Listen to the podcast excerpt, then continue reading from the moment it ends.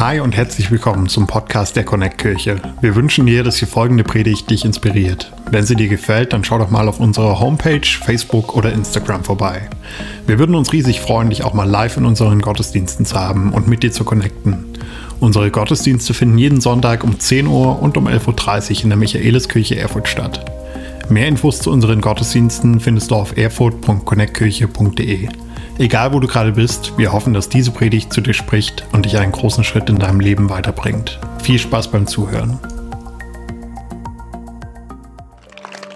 Okay, ist es cool, hey, wenn ich, wenn ich predige, auch wenn so ein bisschen, äh, wenn es so ein bisschen tröpfelt? Seid ihr cool damit, ja? Äh, wenn, wenn, ihr nicht mal cool damit seid, müsst ihr sagen. Okay, und zwar, ähm, danke dir, Brother. Du machst auch einen richtig guten Job, hey. Mega, danke schön dafür. Ähm, und zwar, ich will direkt starten, hey, damit wir keine Zeit verschwenden. Und zwar, ähm, wurde hier irgendjemand schon mal operiert? Okay. Ähm, wurdest du schon mal operiert und äh, warst dabei hellwach? Okay, ein paar nur, ne? Aber die Sache ist so, ich, ich wurde vor ein paar Jahren ähm, am Rücken operiert. Und ähm, als ich so die ersten Gespräche gehabt habe, so mit, meinem, äh, mit dem Chirurgen, mit dem Arzt, äh, sagte er zu mir, äh, Herr Weil, wir müssen Sie am Rücken operieren, aber ich muss Ihnen direkt von vornherein sagen, Sie werden die ganze Zeit wach bleiben müssen, weil wir von Ihnen erfahren müssen, ob wir die Nerven in Ihren Beinen, äh, ob äh, wir sie treffen und ob Sie es spüren. Und dann müssen Sie es uns sagen. Und ich war so, okay, was genau bedeutet es Wachsein? Und direkt danach kam die Anästhesistin rein und sie meinte, ja, ja, hören Sie zu, Herr Weil, das ist nicht so schlimm, okay? Das werden Sie schon überleben. Und, gut, wenn man von Anästhesistin hört, das wirst du schon überleben. Aber er sagte, wir werden Ihnen so ein gutes Zeug geben, hey, Sie werden es gar nicht spüren. Und ich sagte, okay, cool, aber was bedeutet, ich werde wach sein? So, ne? Und dann und dann kam es soweit, hey, wir hatten mehrere Talks und ähm, der Tag kam immer näher und ich wusste, okay, hey, jetzt ist der Tag und der Zeitpunkt, an dem ich operiert werden muss. Und ich habe es meiner Frau erzählt und ähm, meine Frau hat gesagt, auch, sie, du wirst es überleben, hey. Und ich kam ins Krankenhaus an. Du musst dir vorstellen, dass meine Frau, sie hat mich dort allein gelassen weil sie sich danach mit ihren Freundinnen getroffen hat. Und ich war Spaß, sie hat auf unsere Kinder aufgepasst. So, auf jeden Fall. Und ich war dann im Krankenhaus und war alleine und ich war so, Gott, du musst hier echt ein Wunder machen. So, die Ärzte haben relativ schnell gemerkt, dass ich, dass ich aufgeregt bin. Sie haben mir so ein Beruhigungsmittel gegeben. Ich wurde, ähm, nicht in den Kreissaal, ich wollte gerade Kreissaal sagen, ich wurde in den, ähm, Gott sei Dank nicht, ich wurde in den OP äh, geschoben und wie gesagt, ich war hellwach. Und dann kam die Anästhesistin rein äh, und sie hat mir irgendwas in den Arm ge gesteckt und fragte mich nach einer halben Minute, ähm, Herr Weil, spüren Sie schon was? Ich schaute nach oben und sie sagte, okay, der Typ ist ready, wir können anfangen. Und das, was sie gemacht hat, ist, sie hat mich auf den übelsten Trip geschickt. Sie hat mir richtig Drogen verpasst. So ganz kurz, ich dachte, während ich dort lag, dieses Leben ist so gut, hey. Und ich hatte am Abend vorher gepredigt und ich dachte so bei mir, beste Prediger, den es auf dem Planeten gibt. Kein Spaß, oder? Du bist der beste Kommunikator. So, und ich fange an, so, ne, zu träumen. Und ich fing an, auch mit den Ärzten so zu reden, wie als würden wir bei einer Tasse Kaffee zusammensitzen. Sondern irgendwann mal unterbricht mich so der, der Chirurg und sagt so, Herr Weil, aber Sie müssen uns schon Bescheid sagen, wenn Sie irgendwas spüren. Und ich war so, ja, ja. Und er sagt, nein, nein, nein. Nicht ja, ja. Sie müssen schon Bescheid sagen. Wir müssen das erfahren. Und ich sagte, ja, klar. Und drehe mich zu der Anästhesistin um und meinte so, warum ist der Typ so unentspannt? So, ne? Und dann frage ich, ich frage so, hey, uh, was genau habt ihr mir hier gegeben? Und sie haben mir auch gesagt, wie es hieß, keine Ahnung. Aber vor allem, sie sagte zu mir, ist ein guter Stoff, oder? Und ich sagte, ja, hey, können Sie mir was einpacken für so, ne? hey, Irgendwann mal war die OP vorbei, sie haben das Ding wieder rausgezogen. Und ich wurde in diesen Wartebereich geschickt, also diesen, diesen nicht Wartebereich, ähm, Aufwachraum oder sowas, ja, wurde ich reingeschoben. Und ich merke auf einmal, hey, wie alles grau in grau ist. Und ich war so, hey, muss ich jetzt hier sein? Und warum bin ich hier? Habt ihr noch mal diesen Stoff für mich? Ne? Ähm, und ich lag da und habe nur noch darauf gewartet, dass ich irgendwann wieder klarkomme. So, folgendes ist der Fall. Als ich darüber nachgedacht habe, diese Predigt zu schreiben, erinnerte ich mich daran, wie ich mich in diesem Moment gefühlt habe. Und ich dachte, seien wir mal ehrlich, so oft fühlen wir uns genauso. In einem Moment ist alles super und im nächsten Moment, hey, seien wir ehrlich, so viele von uns, wir sind fertig, wir sind ausgebrannt, wir sind müde, wir kommen jetzt aus dieser Corona-Geschichte raus und seien wir ehrlich, seelisch, wir wissen noch gar nicht alles, was seelisch uns passiert ist, aber wir sind so, hey, seien wir ehrlich, ich bin so müde. Und wir denken an so vielen Punkten, okay, hey, weil ich so müde bin und weil ich so fertig bin, das, was mir helfen würde, wäre einfach mal wieder runterkommen. Oder ich brauche diesen Karrieresprung. Hey, wenn ich das alles geschafft habe, dann bin ich raus aus dieser Geschichte. Oder wenn ich einfach mal wieder richtig Urlaub machen kann. Wir denken, okay, das wird uns alles, das wird uns alles helfen. Aber ich sage dir eine Sache, hey, ähm, das ist, was wir verstehen müssen. Unser Problem, hör mir gut zu, unser Problem ist nicht Mangel an, an Schlaf. Unser Problem ist Mangel an Freude. Und ich will dir sagen, was ich damit meine.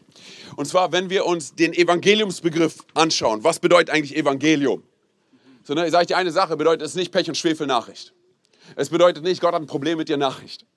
Es heißt von seiner Definition her, es ist eine Freudenbotschaft. Oh, ihr seid richtig begeistert, hey, ich merke schon. Nein, nein, hey, ganz kurz. Es heißt, es ist eine Freudenbotschaft. Ganz kurz, eine Freude, die nicht, die nicht von uns kommt.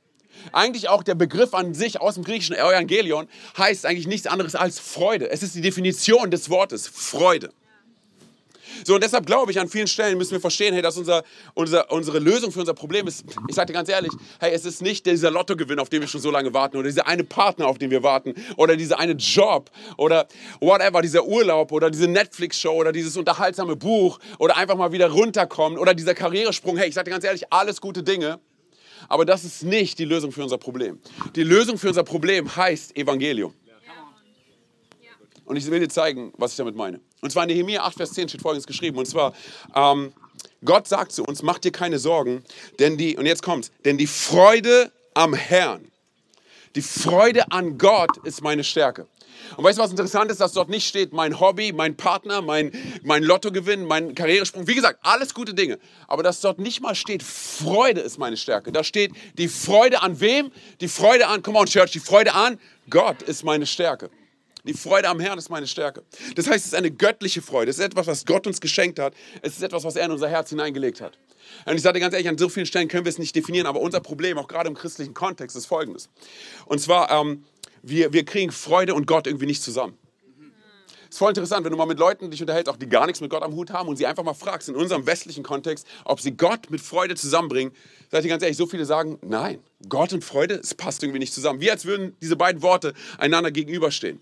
Aber ich sage dir ganz ehrlich, es hat so viel mehr, Freude hat so viel mehr mit Gott zu tun als mit uns. Ich will dir zeigen, was ich meine.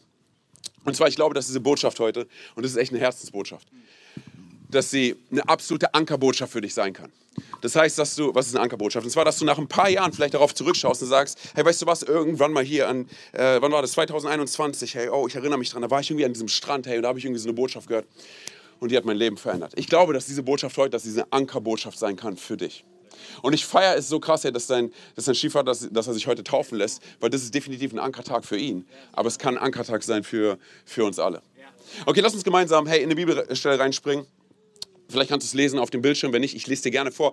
Hey, wir springen rein in Johannes 2 ähm, in der Bibel und zwar die Verse 1 bis 10. Also sind 10 ganze Verse, okay, halt dich fest und bitte bleib mit dabei. Also, hör mir zu. Zwei Tage später fand in Kana, einer Ortschaft in Galiläa, eine Hochzeit statt. Die Mutter Jesu nahm daran teil. Und Jesus selbst und seine Jünger waren ebenfalls unter den Gästen. Während des Festes ging der Wein aus. Sag mal ganz kurz Wein. Hm, der Wein ging aus. Da sagte die Mutter Jesu zu ihrem Sohn, sie haben keinen Wein mehr. Jesus erwiderte, ist es deine Sache, liebe Frau, mir zu sagen, was ich zu tun habe? Meine Zeit ist noch nicht gekommen. Da wandte sich seine Mutter zu den Dienern um und sagte, tut, was immer er euch befiehlt. In der Nähe standen sechs steinerne Wasserkrüge, wie sie die Juden für die vorgeschriebenen Waschungen benutzten. Die Krüge fassten jeder zwischen 80 und 120 Liter. Jesus befahl den Dienern, füllt die Krüge mit Wasser. Sie füllten sie bis zum Rand. Sag mal bitte, bis zum Rand. Dann sagte er zu ihnen, tut etwas davon in ein Gefäß und bringt es dem, der für das Festessen verantwortlich ist. Sie brachten dem Mann ein wenig von dem Wasser. Und er kostete davon. Es war zu Wein geworden. Er konnte sich nicht erklären, woher dieser Wein kam. Nur die Diener, die das Wasser gebracht hatten, wussten es. Er rief den Bräutigam und sagte zu ihm, Herr, jeder andere bietet seinen Gästen zuerst den besseren Wein an und wenn sie dann reichlich getrunken haben, den weniger guten. Du aber hast bis zum Schluss den besseren Wein zurückgehalten. Sag mal bitte ganz kurz, bis zum Schluss. Bis zum Schluss. Cool, auch mit der Betonung, hey, macht ihr super. Okay. Also, hey Freunde, wir befinden uns auf einer, auf einer Hochzeit, okay? Und es ist nicht irgendeine Hochzeit, es ist, es ist die Hochzeit, okay? Das ist eine absolute Hochzeit der, der Superlative. Und du musst dir eine Sache vor Augen halten, und zwar damals hat man eine Hochzeit nicht nur einen Tag gefeiert, sondern man hat sie eine ganze Woche lang gefeiert. Und ich sage dir ganz ehrlich, für mich hört sich das nach einer richtig guten Idee an. Ich weiß, für den Gastgeber voll der Stress. So, ne, aber für mich als Gast wäre das der absolute, der absolute Hammer. So, auf jeden Fall musst du dir vorstellen, hey, das ist die, das Event der Superlative war Okay, und ähm, es ist das Event der Superlative, weil eine Person vor Ort ist, eine Person mit auf dieser, auf dieser Hochzeit mit dabei ist und sein Name ist, ist Jesus, hey. So, und ich frage mich so, hey, wenn ich diese Geschichte lese, so, ne, ganz kurz, wir wissen, warum Jesus auf diesen Planeten gekommen ist. Er ist gekommen, hey, weil er einen Auftrag gehabt hat, oder? Er ist gekommen, hey, weil er den größten Rettungsauftrag der Menschheitsgeschichte gehabt hat. Ich meine, hey, DLRG, ihr macht einen absolut Bombenjob, gebt ihm mal einen richtig großen Applaus. So, ne? Aber Jesus ist gekommen, sondern um die gesamte Menschheit zu retten. Okay, ganz kurz. Und jetzt denke ich drüber nach. Und bei diesem Plan und bei diesem Auftrag hat er genug Zeit, um auf eine Hochzeit zu gehen? Ehrlich? Was macht er auf dieser Hochzeit? Und ich weiß nicht, wie es mit dir ist, aber ich liebe Hochzeiten. Okay? Es gibt nur diese eine Sache, die mich krass nervt bei Hochzeiten. Eigentlich zwei. Und zwar, die eine Sache ist, dieser, kennt, kennt ihr dieses Schuhspiel? Voll nervig, oder? Wo das Paar einander gegenüber sitzt und dann immer dieses, ja, wer mag die Wäsche waschen? Ja, hier ich. Und so. Und nach dem beim ersten Mal bist du noch so, hey, voll cool. Beim zehnten Mal bist du so, okay, alles klar. So, ne, aber es gibt noch eine andere Sache, die mich wirklich nervt. Und zwar, wenn meine Frau und ich eingeladen werden, und das ist schon ein, einige Male passiert. Und zwar, du musst dir vorstellen, da gibt es einen Tisch mit all unseren Freunden. Oder, Bro? mit all unseren Freunden.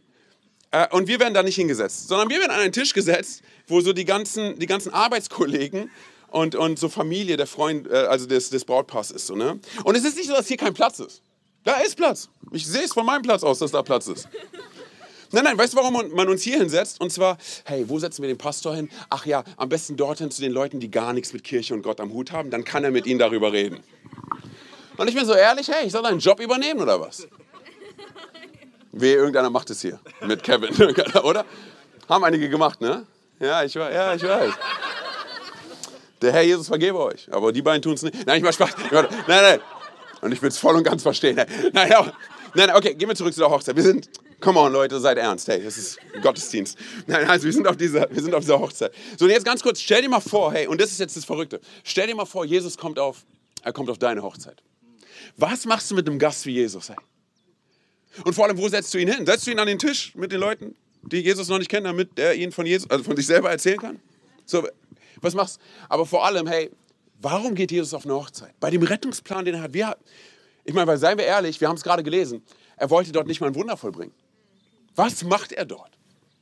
Sondern, ich sage dir eine Sache, ich glaube, dass wir oft so denken, hey, weil wir ein völlig falsches Bild von Gott haben. Aber weißt du was, wir haben ein völlig verqueres davon, wie Gott uns betrachtet. Und ich will dir zeigen, was ich meine. Und zwar, hey, ist dir schon mal aufgefallen, dass heutzutage relativ selten Menschen Gott mit Spaß, Humor, Sympathie in Verbindung bringen und assoziieren. Aber lass mich nicht schockieren, hey. Ich sage dir eine Sache. Jesus hat nicht die ganze Zeit ernst und traurig reingeschaut. Das ist das, was Kirche und was Religion aus Jesus gemacht haben. Nein, nein, ich glaube, dass Jesus Humor hatte. Ich glaube, dass Jesus gelacht hat. Ich glaube, dass er die sympathisch, hör mir zu, ich glaube, dass er die sympathischste Person des Universums ist. Okay? Und dass du und ich Sympathie nur kennen, nur kennen, weil Gott uns so erschaffen hat und designt hat. Das heißt, er hat uns was gegeben von sich selber. So, weil heutzutage, hey, Menschen assoziieren relativ selten Gott mit Freude. Aber wenn ich in die Bibel hineinschaue, dann sehen wir, dass sogar die Pharisäer Jesus bezeichnet haben als was? Als Freund der Sünder. Ich sage dir ganz ehrlich, sie meint es als Beleidigung. Für mich wäre das die größte Ehre, oder? Es wäre die größte Ehre für uns, wenn wir bezeichnet werden als Freund der Sünder. Hey, Jesus war wie ein Magnet, okay? Die Leute wollten da sein, wo Jesus ist. Wenn du die Bibel hineinschaust, siehst du davon, Prostituierte, Zöllner, Gangster, oder? Hey, sie wollten alle dort, Sünder, sie wollten dort sein, wo sogar die Pharisäer und Gesetzeslehrer, sogar die religiöse Obrigkeit, sie wollten dort sein, wo Jesus ist. Er war wie ein Magnet. So eine Frage jetzt an dich und an mich und lass mich einfach mal ganz kurz provozieren. Könnte es sein, dass wenn heutzutage Menschen keinen Bock haben auf Christen, keine Lust haben, mit Christen Zeit zu verbringen, ganz kurz, ich stelle einfach nur eine Frage. Könnte es sein, dass es an dir und an mir liegt? Könnte es sein, dass es nicht an Gott liegt? Und ich will dir, ich will dir zeichnen, was ich, oder zeigen, was ich damit meine. Und zwar, ich glaube daran, dass du und ich wahrscheinlich die einzige Bibel für unsere Nachbarn, unsere Freunde, unsere, unsere Mitmenschen, ja, unsere Arbeitskollegen sind, die sie jemals gelesen haben. Frag dich mal bitte, was für ein Bild von was für einem Gott vermitteln wir den Menschen um uns herum? Was für ein Bild? Vermitteln wir das Bild von, von, von diesem großen Boss, von diesem Chef, der nur darauf wartet, dich platt zu machen, weil du einfach so viel Mist gebaut hast? Von diesem Drill Instructor? Ganz kurz, oder ist es das Bild von, von dem Gott, der gesagt hat, weißt du was, ich lasse Himmel hinter mir, ich lasse die Herrlichkeit hinter mir, ich lasse meinen Thron und ich lasse meine Krone im Himmel hinter mir und ich komme auf diesen Planeten und weder Grab, noch Tod, noch Teufel, noch irgendeine Mauer kann mich davon abhalten, zu dir zu kommen. Und weißt du warum? Weil ich dich liebe. Was für ein Bild, hey. Was für ein Bild, von was für einem Gott vermitteln wir den Menschen um uns herum. Sondern, und auch hier, ich glaube, hier ist ein wichtiger Link da drin, hey, wenn du und ich nicht verstehen, nicht annehmen, nicht annehmen können für uns, was Jesus am Kreuz für uns getan hat, hey, und wie Gott der Vater uns wirklich sieht. Unser Bild soll heute revolutioniert werden. Halt dich fest, hey. So, wenn wir das nicht verstehen, hey, und wenn wir mit einer Sklavenmentalität und nicht mit einer Kindesmentalität, das heißt, ich bin Kind des Allerhöchsten, Kind Gottes, okay, ich bin Sohn und Tochter Gottes, wenn wir, nicht, wenn wir nicht so mit Gott unterwegs sind, dann sage ich dir ganz ehrlich, wenn wir niemals in dieses Leben hineinkommen voll Fülle, voll Freude, voll Genuss, voll Humor, der von Gott kommt, sondern wir werden die ganze Zeit Lasten auf unser Leben legen und das wird auch das Bild sein, was wir den Menschen um uns herum vermitteln. Hey. So, weil, hey, seien wir ehrlich, es gibt Menschen, die sagen, weißt du, Gott und Freude, Gott und Humor, Gott und Sympathie, Gott und Spaß passt überhaupt nicht zusammen. So, und wir denken so, hey, wie können wir Gott etwas so Atemberaubendes wie Gott zusammenbringen mit etwas so Profanes wie, wie Humor. So, wir kommen so schnell in so ein Denken hinein. So, und wir, wir, wir sagen, hey, nein, nein, ganz kurz, hey, das Leben, da geht es um Ernst, da geht es nicht um Spaß, okay? Es geht um Himmel und Hölle. Sondern aber ganz kurz, ich glaube, hey, natürlich hat Gott Humor. Natürlich hat Jesus Humor. Ganz kurz, hast, ist dir schon mal aufgefallen, wie du aussiehst, wenn du morgens aufstehst? Da willst du mir sagen, Gott hat halt keinen Humor? Natürlich hat er Humor. Das ist völlig verrückt, weil wir sagen, nein, nein, geh mal, lass mich mal noch ein Stück weitergehen. Und zwar, Jesus war auf dieser Feier, wie gesagt, er hätte gar nicht da sein müssen, oder? Warum war er dort? Es gibt keinen guten Grund dafür, dass Jesus auf dieser Hochzeit ist. Es gibt keinen guten Grund. Kann es sein, dass er einfach mit seinen Freunden da sein wollte? Weil die Jünger sind auch da. Könnte es sein, hey? Dass er einfach Essen genießen wollte? Ein Glas Wein genießen? Könnte es sein? Und lass mich mal bitte noch ein Stück weitergehen. Und zwar, ich glaube, Genuss und Freude bringt es gar nicht so sehr auf den Punkt. Lass uns noch ein Stück weitergehen. Und zwar, hey, lass uns Gott mit Spaß in Verbindung bringen. Was Spaß? Nein, nein, Gott hat keinen Spaß, ey. Oh, natürlich. Ist dir schon mal aufgefallen, wie wunderbar der Garten beschrieben wird, in den er den Menschen hineingesetzt hat? Oder? Ich meine, hey, da gibt es Bäume, da gibt es Früchte. Hey, ganz kurz, ich habe Früchte reingebissen, sondern die sind, du hast flüssiges Zucker im Mund. Mag irgendjemand Zucker? Kalorien? Lass uns noch ein Stück weitergehen, hey. Gott erschafft sowas wie, wie Anziehungskraft, Liebe, Nacktheit, Sex. Oh, ja, komm noch, lass uns nicht awkward sein, nur weil wir in der Kirche sind, oder? Wir sind nicht mal in der Kirche, wir sind draußen. Aber, weil, nein, ganz kurz, weil das ist auch auf der Punkt so. Hey, wer, hat, wer hat Sex erfunden? Ja, genau, weil einige sind so, der Teufel war es, oder? Ich weiß nicht. Nein, hey Gott, es kommt von Gott. Hey. So, und jetzt kommt das Problem, so, ne? weil wir nehmen diesen Überfluss, den Gott uns schenken möchte und die Fülle und all das Wunderbare und wir ersetzen es durch Lasten, die wir uns selber auferlegen. Und wir sagen, nein, nein, das passt nicht in mein Bild, wie Gott ist. Ganz kurz, nur weil es nicht in dein und mein Bild passt, heißt es nicht, dass Gott nicht so ist, wie er ist.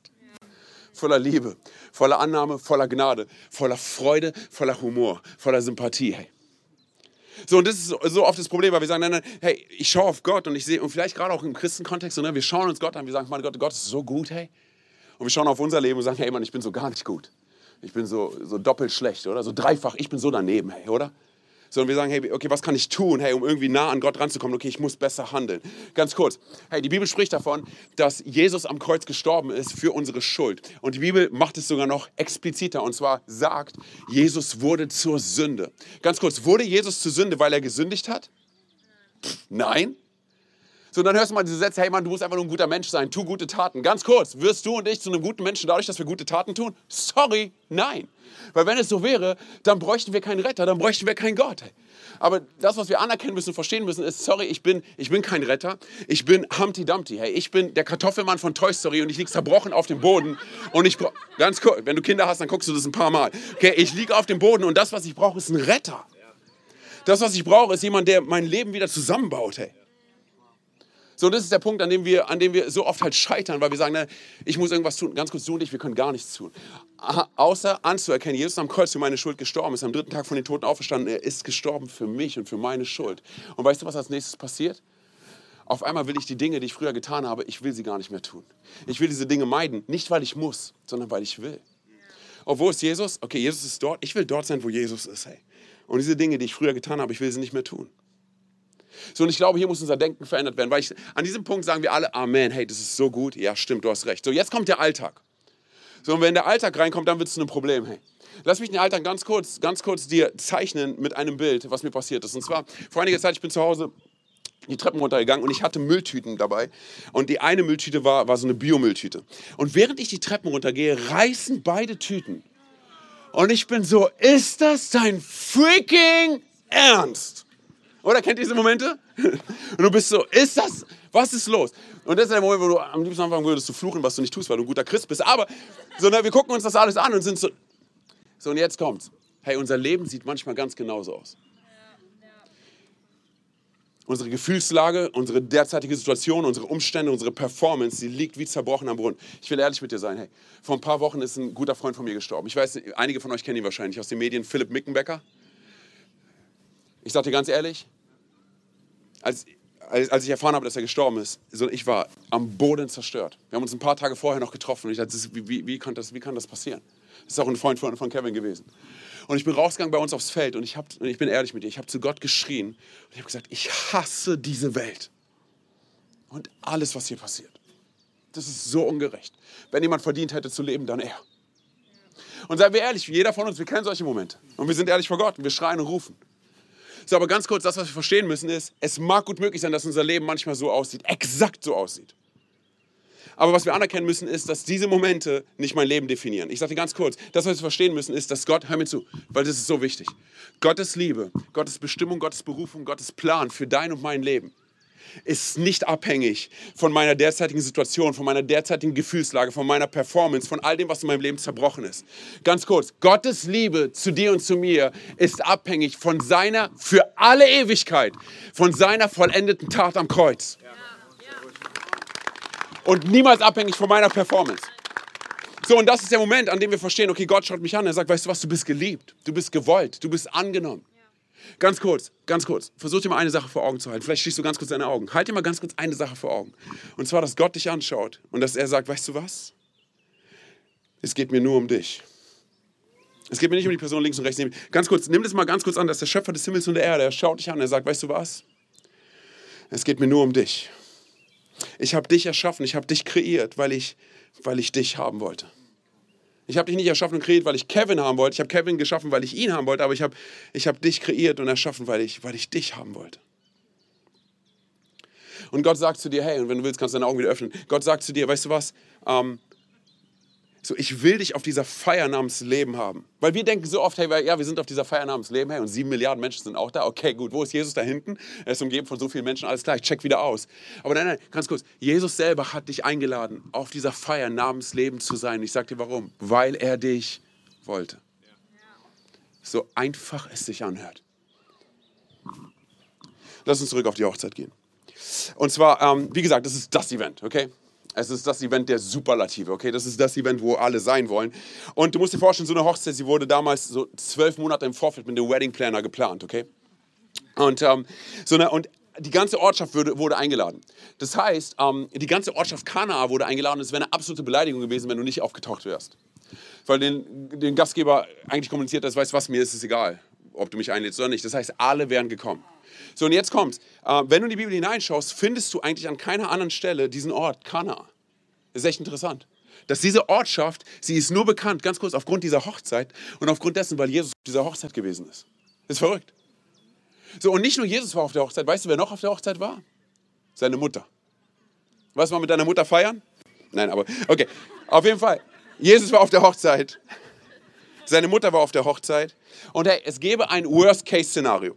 Und zwar, dieses Worst-Case-Szenario hätte so ausgesehen, dass ähm, entweder das Essen oder die Getränke nicht ausreichen. Okay? Das bedeutet, ähm, das Essen wäre alle und man hätte kommuniziert, oder man, Getränke wären alle und man hätte kommuniziert, weißt du was, ich habe zu viele Leute eingeladen, ähm, ich habe die Kalkulation nicht richtig gemacht und auf einmal kommunizierst du mit deinem Ruf, dass es eine absolute Schande ist, dass du nicht das tragen kannst, was du eingeladen hast. Okay, das wäre äh, okay, das absolut daneben. Okay, Worst-Case-Szenario. Und ich komme aus einem rumänischen Kontext. Also, also haben wir Rumänien? Come on, Sister. So, du wirst verstehen, was ich jetzt gleich erzählen werde. Und zwar folgendes ist der Fall. Bei uns geht es alles ums Essen und Trinken. Ne? So, das heißt, wenn du eine Feier machst, hey, und ich sag dir, ich weiß, wie oft ich zur Schule gegangen bin morgens. Ich habe gesehen, dass meine Oma und meine Mutter in der Küche sind. Und dann bin ich abends zurückgekommen und die standen immer noch in der Küche und die haben alles vorbereitet für eine Feier, die am nächsten Tag stattfindet. Du musst dir vorstellen, wenn du 20 Gäste eingeladen hättest und nur 18 Kuchen gehabt hättest, und ich lüge nicht, oder? So, ne? Dann hätte meine Mutter gesagt, weißt du was, wir brauchen noch drei weitere Kuchen. Und dann hätte ich gesagt, weil ich im deutschen Kontext aufgewachsen bin, aber dann haben wir mehr, mehr, mehr Kuchen als Gäste. Ja, aber dann haben wir auch die Auswahl. Und wenn ich gesagt hätte, verstehe ich nicht, musst du nicht, iss einfach. Deine Mutter und deine, ja, weißt du, kriegst du diesen Talk. Auf jeden Fall. Ich verstehe das, wenn so Worst-Case-Szenario, Essen und Getränke gibt es nicht mehr, okay? Und genau da befinden wir uns jetzt bei dieser Hochzeit, okay? Der Wein geht, ist alle. So, die ersten Leute sind schon so, okay, nach drei Tagen, Wein ist alle, alles klar, wir checken aus. Bei mir gibt es wieder Wein und Leute sind dabei zu gehen. So, und jetzt springen wir nochmal an die Stelle rein.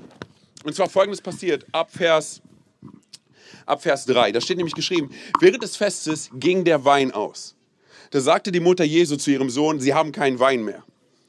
Jesus erwiderte, ist es deine Sache, liebe Frau, mir zu sagen, was ich zu tun habe. Okay, Side Note. Solange du nicht der Sohn Gottes bist, redest du so nicht mit deiner Mutter. Okay, cool?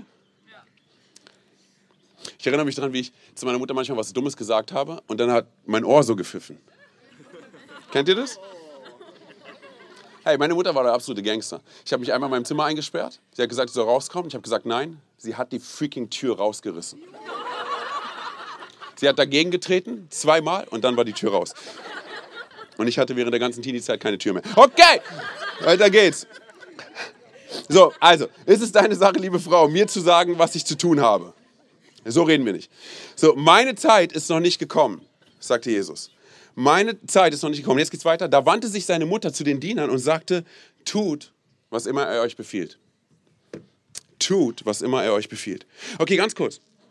Also, die Mutter von Jesus sagt zu Jesus: Der Wein ist alle.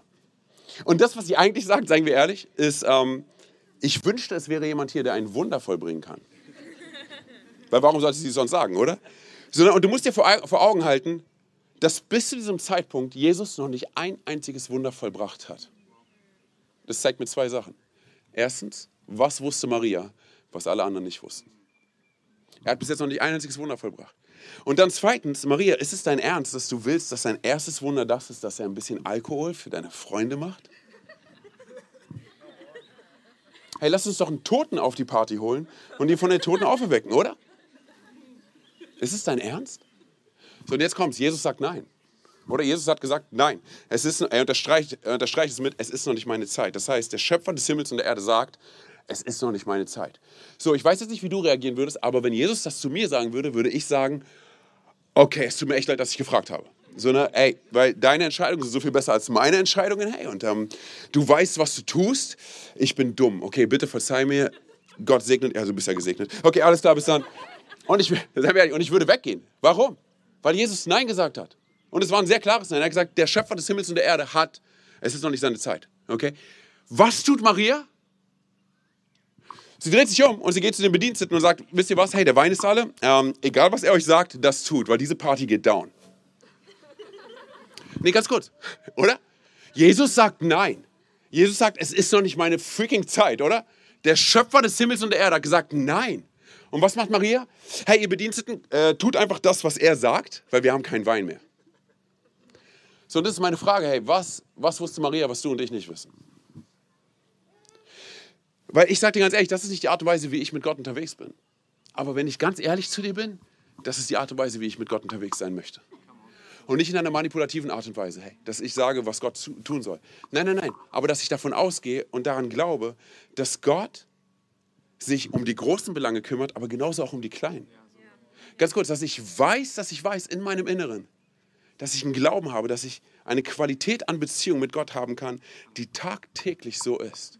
Ich kann mit allem, was ich habe, egal wie groß die Sachen sind oder wie klein die Sachen sind, ich kann zu ihm kommen. Weil, seien wir ehrlich, hey, er wird am Ende des Tages Wasser zu Wein machen, oder?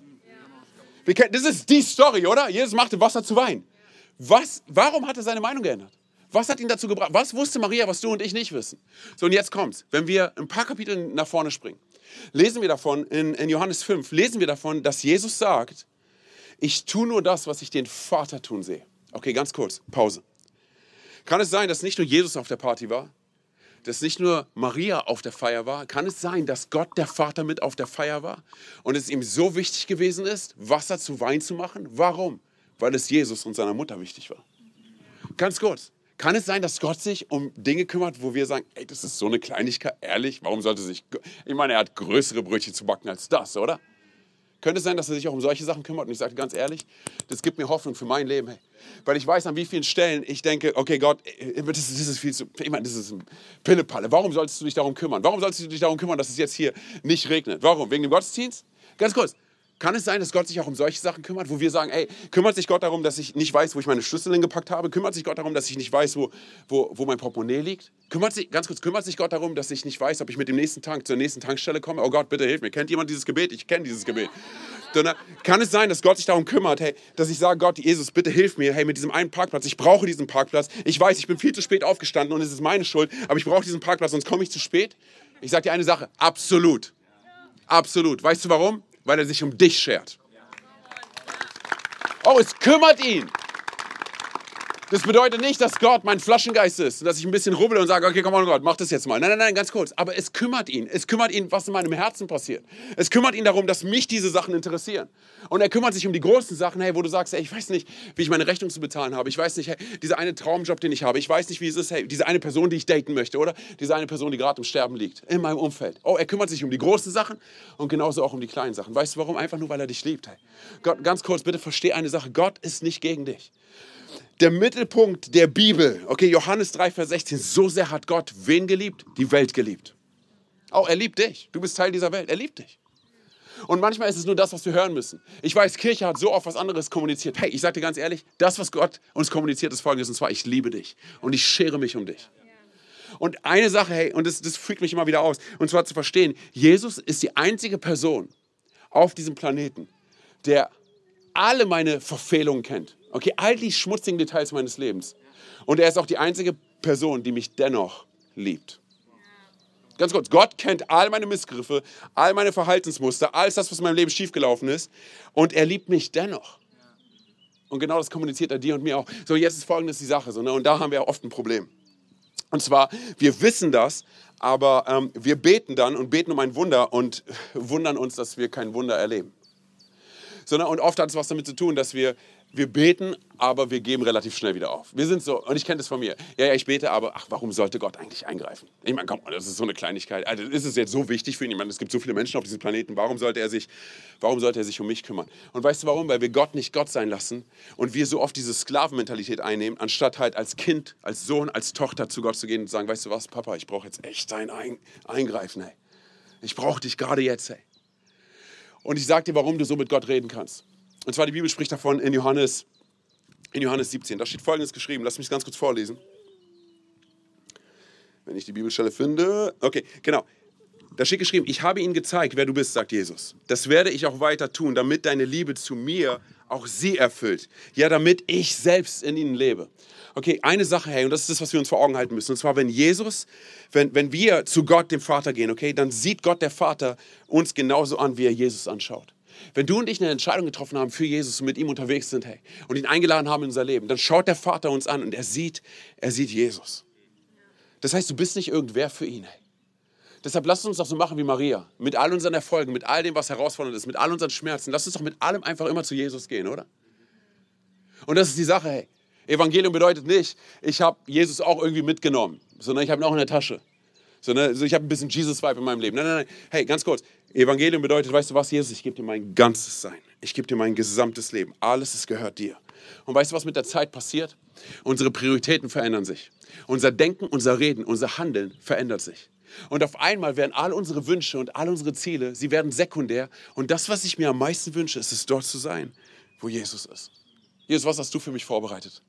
Was ist dein Plan für mein Leben? Hey?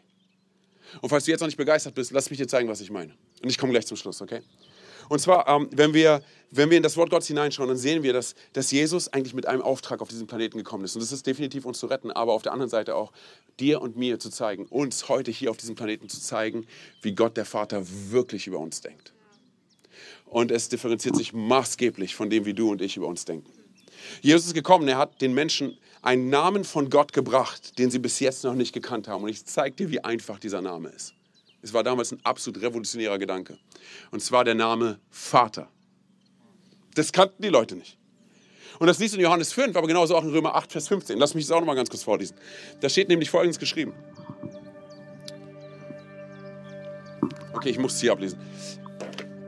Und zwar, ähm, denn der Geist, den ihr empfangen habt, macht euch nicht zu Sklaven, come on Church, sodass ihr von neuem in Angst und Furcht leben müsst.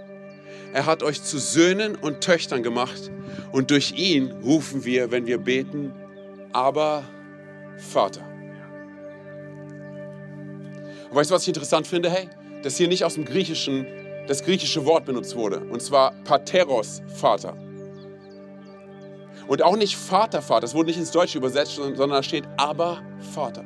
Und aber kommt aus dem hebräischen Denken und es kommuniziert eigentlich nichts anderes als Papa. Es ist das gleiche Wort, was Jesus im Garten Gethsemane benutzt hat.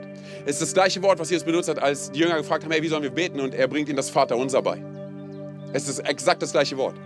Und es das heißt nicht, das, kommt wie so ein, das ist wie so ein kindliches Denken, was zum Vater kommt sagt, Papa. Aber eigentlich sogar noch viel kürzer, einfach nur Pa. So, und das, was uns dieser Text zeigt, ist folgendes. Und zwar, du und ich, hey, wir gehen nicht als Sklaven zu Gott, sondern wir gehen als seine Kinder zu ihm. Dass wir sagen können, als Sohn, als Tochter Gottes, Gott, ich verstehe, du bist nicht gegen mich. Hey, du hast kein Problem mit mir. Du hasst mich nicht. Du bist nicht mein Gegner, sondern du bist zutiefst für mich. Lass mich dir zeigen, was ich meine. Wenn eines meiner Kinder zu mir kommt, egal was sie getan haben, sie werden niemals zu mir sagen müssten, Pfarrer weil, Pastor weil.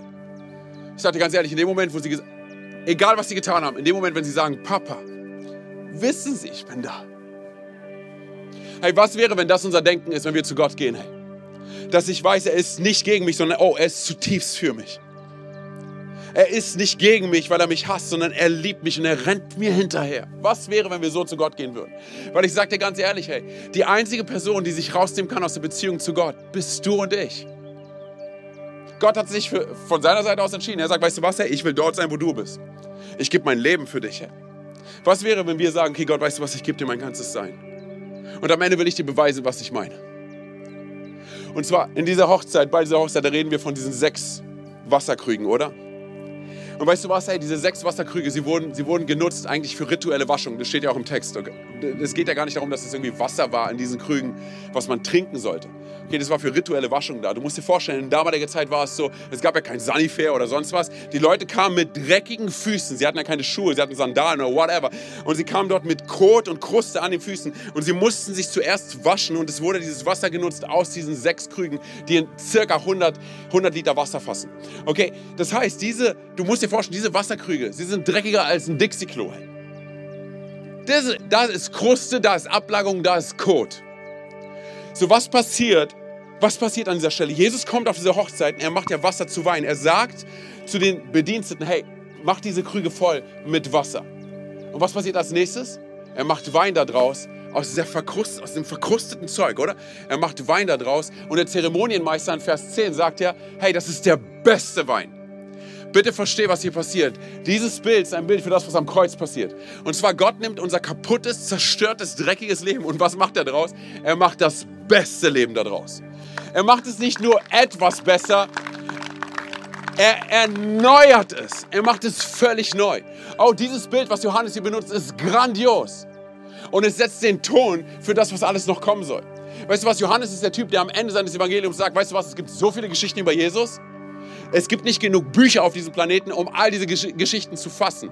Und dennoch ist es ihm wichtig, mit dieser Story zu beginnen. Weißt du warum? Er will den Ton setzen für das Evangelium. Er will zeigen, in welche Richtung es geht. Hey. So mal ganz kurz. Er hätte jede Geschichte nehmen können, oder? Aber er beginnt mit dieser Geschichte, um dir und mir zu zeigen, wie das Herz des Vaters wirklich für dich und für mich schlägt. Wie der Charakter Gottes für dich ist. So, und das ist das, hey, was wir, was wir im Evangelium lesen, oder? Den Charakter Gottes. Ganz kurz, wir sind auf einer Hochzeit. Ist dir schon mal aufgefallen, dass es der dritte Tag auf der Hochzeit ist? Ist dir schon mal aufgefallen, dass Maria wie bei der Kreuzigung mit auf der Hochzeit ist? Und was ist eine Hochzeit? Es ist ein Bund. Es ist ein Bund, den Gott mit dir und mir machen möchte am Kreuz. Oh, ich sage dir ganz ehrlich, er will den Ton setzen. Wenn ich dir sagen würde, wie du zu mir nach Hause kommst, und ich dir sage, weißt du was, an dem Baum musst du rechts abbiegen und dann die Straße runter und dann an dieser Mauer die, äh, die Treppe runter und dann links abbiegen. Ich sage dir eine Sache, wenn du am Baum schon links abbiegst und nicht rechts, wirst du niemals bei mir zu Hause ankommen. Und das ist das, was wir verstehen müssen. Johannes, er setzt den Ton für das Evangelium. Und er sagt, hey, das ist der Weg. Jesus hing am Kreuz und er sagt diese eine Stelle, er sagt, mein Gott, mein Gott, warum hast du mich verlassen? Es ist die einzige Stelle, wo er Gott nicht als Vater bezeichnen kann, weil die Schuld, die auf ihm liegt, unsere Schuld, ihn trennt von Gott. Hey, ganz kurz, er, er hat Gott gesagt, damit du und ich Vater sagen können. Er wurde geschlagen, gemartert, er wurde gekreuzigt, damit du und ich unsere Schuld nicht tragen müssen. Und damit wir einfach mit allem, was wir sind, zu Gott gehen können und sagen können, weißt du was, hier bin ich. So wie ich bin, Papa hast du was vor mit meinem Leben? Und auf einmal merkst du, wie leidenschaftlich und mitreißend Gott dir hinterherjagt. Nicht, weil er dich hasst, sondern weil er dich liebt. Weil er ein Leben in Überfluss, Freude, Humor, Sympathie für dich vorbereitet hat. Und es liegt an dir, ob du es annehmen möchtest oder nicht. Du bist der Einzige, der sich da rausnehmen kann. Hey, lass uns mal ganz kurz unsere Augen schließen, einfach als Punkt der Konzentration der Privatsphäre, da wo du sitzt. Hey. Wenn du heute hier bist und du hörst von diesem Gott der zweiten Chance, von diesem Gott der Liebe, von diesem Gott der Annahme und du sagst, weißt du was, Antonio, ich habe noch nie in dieser Art und Weise von diesem Gott gehört, aber weißt du was, ich will ihn gerne kennenlernen. Während all die Augen geschlossen halten und keiner links und rechts schaut, weil es ein privater Moment ist, der Konzentration, will ich dich darum bitten, hey, ich werde gleich von, eins, äh, von drei auf eins runterzählen und wenn ich bei eins bin und du sagst, hey, weißt du was, ich möchte diese Verbindung mit Gott, dann bitte ich dich darum, während all die Augen geschlossen halten und keiner links und rechts schaut, dass du ganz kurz deine Hand hebst, damit ich weiß, für wen ich beten kann. Drei. Jesus liebt dich so sehr. Zwei, er ist dir näher, als du denkst. Eins, er sagt, komm zu mir nach Hause. Heb ganz kurz deine Hand da, wo du sitzt. Dankeschön, danke. Dankeschön. Okay, könnt ihr ihn wieder runternehmen? Ihr könnt die Augen wieder öffnen. Hey, wir wollen es so machen.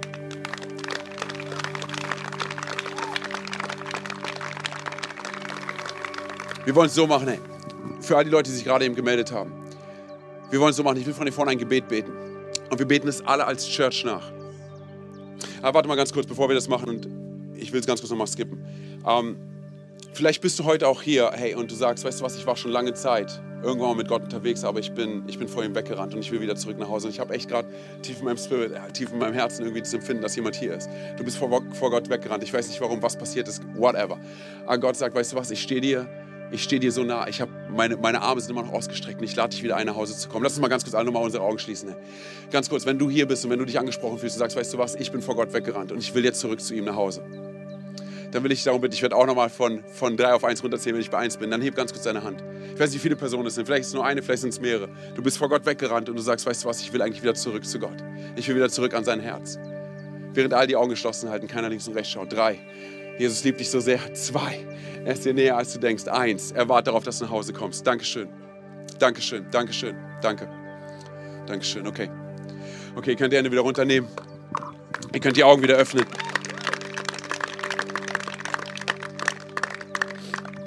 Hey, wir machen es so, ich will von vorne ein Gebet beten und wir beten es alle als Church nach. Egal, ob du schon Ewigkeit mit Gott unterwegs warst, egal, ob du dich von ihm jetzt getrennt hast, egal, ob du ihn noch gar nicht kennst und heute erst kennenlernst, okay, wir beten es alle als Church nach, okay, wir setzen ein Statement für den Himmel und für die Erde, okay, für die sichtbare und die unsichtbare Welt. Wir drücken eigentlich nichts anderes aus, als das, was in unserem Herzen gerade passiert ist. Es ist kein religiöses Gebet, okay, das ist nichts Frommes oder sowas. Es geht einfach darum, dass wir ausdrücken, was in unserem Herzen passiert ist. Sprech mir nach. Jesus, bitte verzeih mir, wo ich vor dir weggerannt bin. Heute komme ich zurück zu dir. Und ich glaube daran, dass du am Kreuz für meine Schuld gestorben bist. Dass du am dritten Tag von den Toten auferstanden bist. Und dass du jetzt zur Rechten des Vaters sitzt. Sei du von nun an mein Gott, mein König und meine Nummer eins. Und die ganze Church sagt, Amen, Amen. Komm mal, lass uns mal Gott einen richtig großen Applaus geben, hey.